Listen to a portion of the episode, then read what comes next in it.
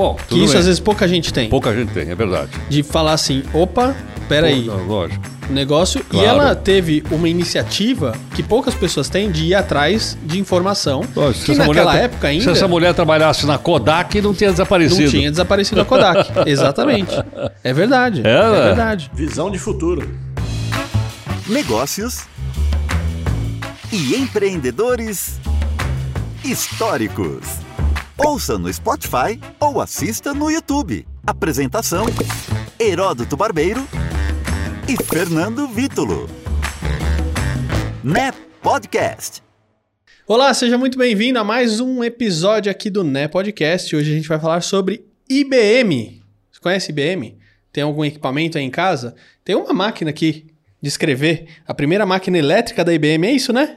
Aquela lá que tá lá na É frente? isso aí, BM de esfera. É, nossa, máquina, você tinha que trocar a esfera para trocar a fonte que você ia escrever o texto. Olha só, isso é inimaginável Pô, pro você é velho, pessoal. hein, meu? Sou Tá velho, viu? Você tá louco. Peguei máquina de escrever ainda. Aliás, É, outra uma coisa curiosa. Outro dia, eu tenho umas máquinas velhas, vocês vão ver lá. Um garoto foi lá olhar e falou assim: o que, que é isso aí? aí eu brinquei: isso aí é um computador que ao mesmo tempo que você escreve, ele já vai imprimindo. E, e, Tecnologia beleza. de ponta. Fantástico, é. Ah, bom, vamos lá. Antes da gente começar aqui o nosso bate-papo, ah, não esquece aí de deixar o seu like, o seu comentário e compartilhar também esse episódio com seus amigos, familiares, conhecidos. Ah, bom, lembrando aqui dos exemplares que nós temos disponíveis à venda, o Falar para Liderar e... Ó, acertei, hein? Da outra Acertou. vez eu não sei. E o nosso Media Training. E o Media Training também. Então, se você quiser adquirir esses ex- exemplares, manda uma mensagem aqui pro WhatsApp. A gente envia para você, inclusive, autogra- autografado aí pelo professor Heródoto Barbeiro. Ah, outra coisa, nós temos o curso Media Training para o Mundo Corporativo, um curso 100% online. Tem ali 40 aulas com o professor Heródoto, falando sobre como não sei você se os se caras vão me comunica. aguentar, hein? 40 aulas. Ah, aguenta, Ó, porque o curso está muito bom, as aulas super objetivas também.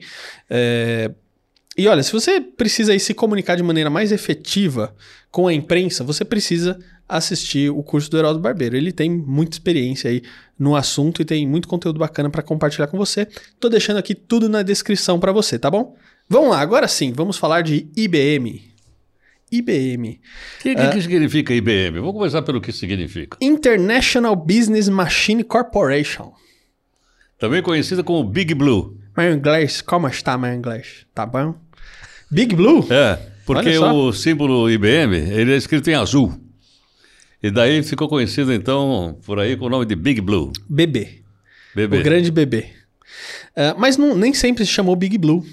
É, é um, é um apelido. Big No Blue é um apelido, logicamente. Né? Não, é, mas no Ah. começo, antes de se Ah. chamar IBM, chamava CTR, que era Computing Tabulating Recording Company. Nossa, mãe. Essa eu não conhecia. Pior, né? Pior. Piorei, né? É, na verdade, a IBM começa em 1911 com o empresário Charles Flint. E ele reuniu várias empresas numa só, que criou, e aí, no caso, a CTR, né? Então foi a fusão entre a Tabulating Machine Company, a Company Scale, Company of America e a International Time Recording Company. A primeira é a mais famosa, porque foi fundada por Herman Hollerith. E olha só que interessante, criador da máquina de registro e cálculo. Você conhece o Hollerith? Olha, eu cheguei muitas vezes, antigamente, era o seguinte, não tinha esse negócio de recibo de pagamento. O pessoal dizia assim, vai lá e pega o olerite. Era... Aliás, uma coisa curiosa que eu queria contar a vocês é o seguinte, tem algumas, alguns produtos comerciais que ficam tão famosos que vira substantivo. Olerite é um deles, que era o equivalente ao recibo. Da... O outro era, vai lá na, na, na, na farmácia e compra para mim uma gilete da marca Winkelson. Uma gilete, gilete virou, ou então outro. Vai lá, pega um melhoral, vendido lá por uma empresa. que- que- Eles viraram substantivo. Não, não é? Exatamente. Melhoral é o melhor. O melhor exemplo é o gilete. Gillette, é. É, Não é? Agora, eu acho que aí também aconteceu exatamente a mesma coisa. O olerite só- virou substantivo. Exatamente. E olha só, o Hollerith vem do nome do Herman Hollerith. Exatamente. Ou Hollerith, não sei qual É, a pronúncia correta. é Hollerith. né? Mas é, era olerite. Então você tinha olerite e você ah, virou substantivo. Agora, uma coisa curiosa em relação à IBM é o seguinte: Veja bem, ela começa a se desenvolver no final do século XIX. Eu já expliquei aqui numa dessas nossas conversas que é no final do século XIX que os Estados Unidos começam a colocar o primeiro pezinho fora do continente americano e olhando para aquilo que está mais perto dele. Qual é? É o Caribe, é aquela região ali da América Central, etc, etc, etc. Estão de olho naquela região. Por quê? Porque nesse período do mundo, o mundo está sendo dividido entre potências imperialistas. O mundo foi dividido entre Alemanha, Itália, Inglaterra, França, Rússia, Turquia, que pouca gente fala. Eles dividiram o mundo. Os americanos não está sobrando nada, pô. E eles estão entrando agora no jogo. Então eles começam a entrar naquela região do Caribe. E é exatamente nesse momento que se desenvolve algumas indústrias americanas, e uma delas é a futura IBM. Por que razão? Porque para você desenvolver esse tipo de capitalismo ligado à indústria, não basta você desenvolver máquina só, não basta. Não, não. Você tem que desenvolver um sistema administrativo disso tudo. E foi aí que a IBM entrou. Criou um sistema administrativo que foi crescendo com o tempo e hoje ela está permeada em tudo quanto é grande multinacional. Né? E sabe de uma coisa? Se eu tivesse que eleger uma marca americana hoje que mais sobreviveu, eu colocaria a IBM e não a Coca-Cola. Porque Coca-Cola é Coca-Cola igual a Coca-Cola, certo ou não? Você abre e tem aquele gosto horroroso, quer dizer, que é saboroso. é o mesmo gosto, é ou não é? Agora, a IBM não, meu amigo. Ela já passou por várias etapas. E eu tive recentemente vendo que ela fez uma, agora um, um, um acerto com uma indústria europeia para o carro sem motorista. O equipamento ali é IBM. Quer dizer, veja onde ela está. Está embarcando nos carros sem motoristas. Então ela passou por diversos períodos eu acho que ela se reinventou muitas vezes. E uma coisa interessante: ela tem 15 laboratórios no mundo, um deles no Brasil. Quem é que não se lembra, já ter visto em São Paulo, vai para o aeroporto de Congonhas, desce uma avenida chamada 23 de Maio, do lado direito, um bruta prédio da IBM.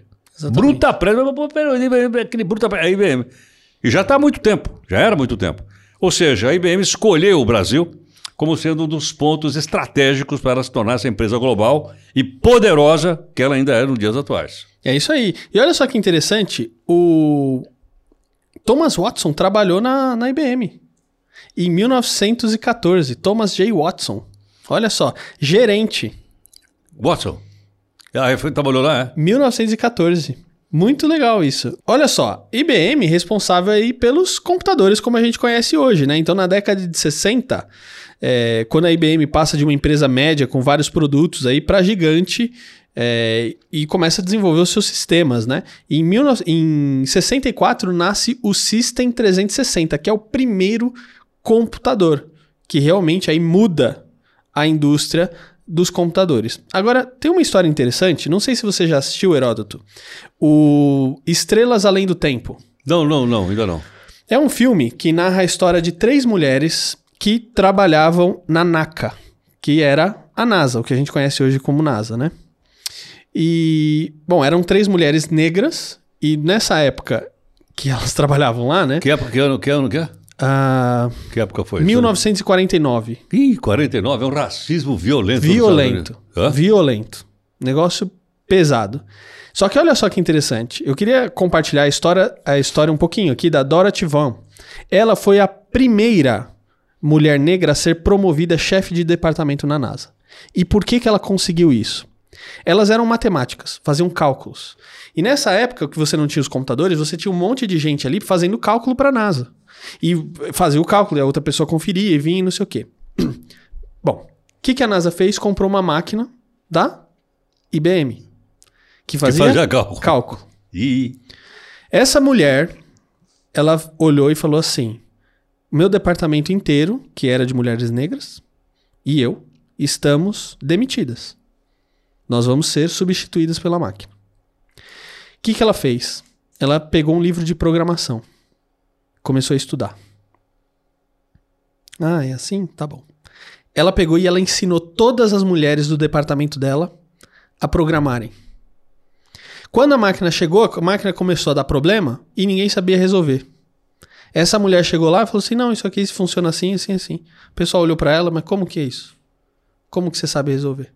Ou seja, ela pegou todo aquele departamento que ela tinha antes e transformou todas elas em programadoras. Olha É, só. Isso que é uma pessoa extraordinária, né? Esse é como é que se diz que a gente, popularmente, do limão fez uma limonada. Exatamente. Não, não. Porque se fosse em outra época da Revolução Industrial, quando aconteceu o seguinte, na Inglaterra havia toda uma indústria de tecelagem que eram feita por mãos humanas.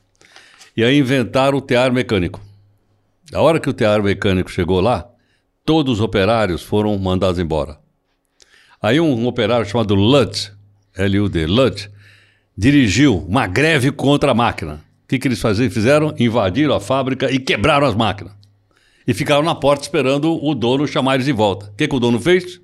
Comprou uma outra máquina. Entendeu? Isso foi lá no final do século XVIII. E você veja que aí já se mudou, já se mudou o padrão, tá? se adaptou rapidamente. E, aliás, é um exemplo de uma coisa atual, né, meu amigo? Ou você se adapta ou você morre. Morre. Ainda mais nessa época que nós estamos vivendo agora. Mas o, interessante foi que ela teve a visão e a percepção disso. Bom, Que tudo isso bem. às vezes pouca gente tem. Pouca gente tem, é verdade. De falar assim, opa, peraí, lógico. O negócio... Claro. E ela teve uma iniciativa que poucas pessoas têm de ir atrás de informação. Se que naquela mulher- época ainda Se essa mulher trabalhasse na Kodak, não tinha desaparecido. não tinha desaparecido a Kodak. Exatamente. É verdade. É, É, né? verdade. Visão de futuro. É, É então, isso mesmo. não, não, só para falar de alguma coisa que me, que me lembrou agora. É isso mesmo. Mas deixa eu contar uma, uma história aqui Claro. da, da IBM. Dos cartões furados. Cartões furados? É, o computador, como é que o computador lia? Era cartão.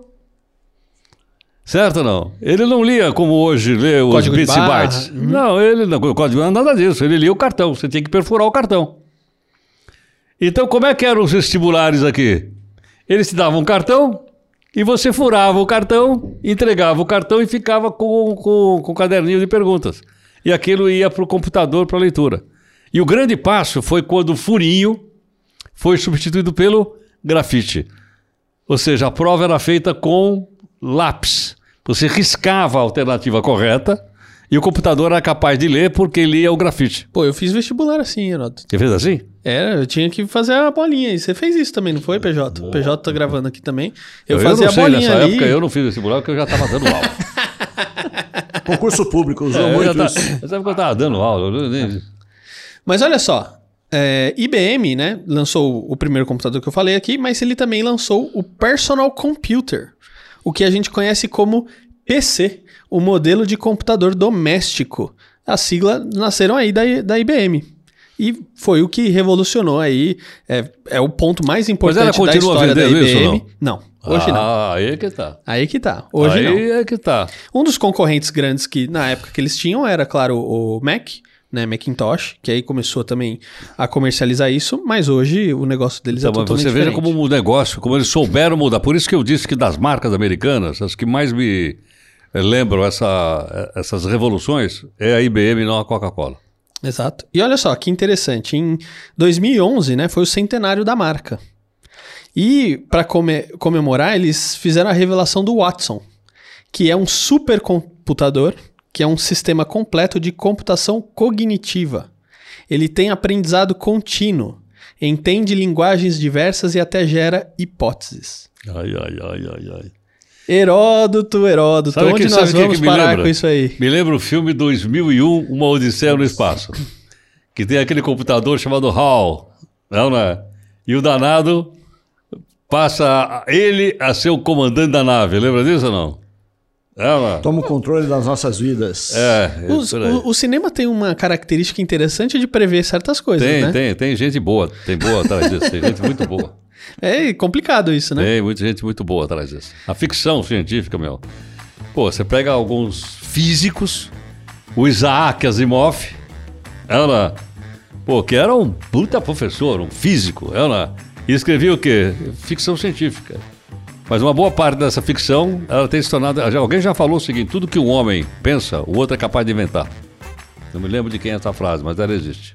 É isso aí. Bom, fica a lição aqui pra gente. Os negócios, as empresas precisam se adaptar e se reinventar, né, Heródoto? Senão morre. Senão morre. Bom, E, e espero... nós também, hein? Exatamente. E nós também. Imagina o seguinte, pô, eu tô aqui nessa altura, Ana, aprendendo com você. Pá, imagina. Lógico, eu tô que aprendendo com você. Certo ou não? Eu tô tentando me reinventar, pô. Mas é isso, é, tem que. faz parte. Faz parte. E a gente precisa olhar pra história. Porque se a gente não es- esquece aquilo que aconteceu no, no passado, como é que fica daqui pra frente? Exatamente. Bom, espero que você tenha gostado desse episódio. Deixa aqui o seu comentário, o que, que você lembra da IBM, quais os fatos mais marcantes pra você da IBM e até a próxima. Até a próxima, Heródoto. Tchau, tchau. NEP Podcast.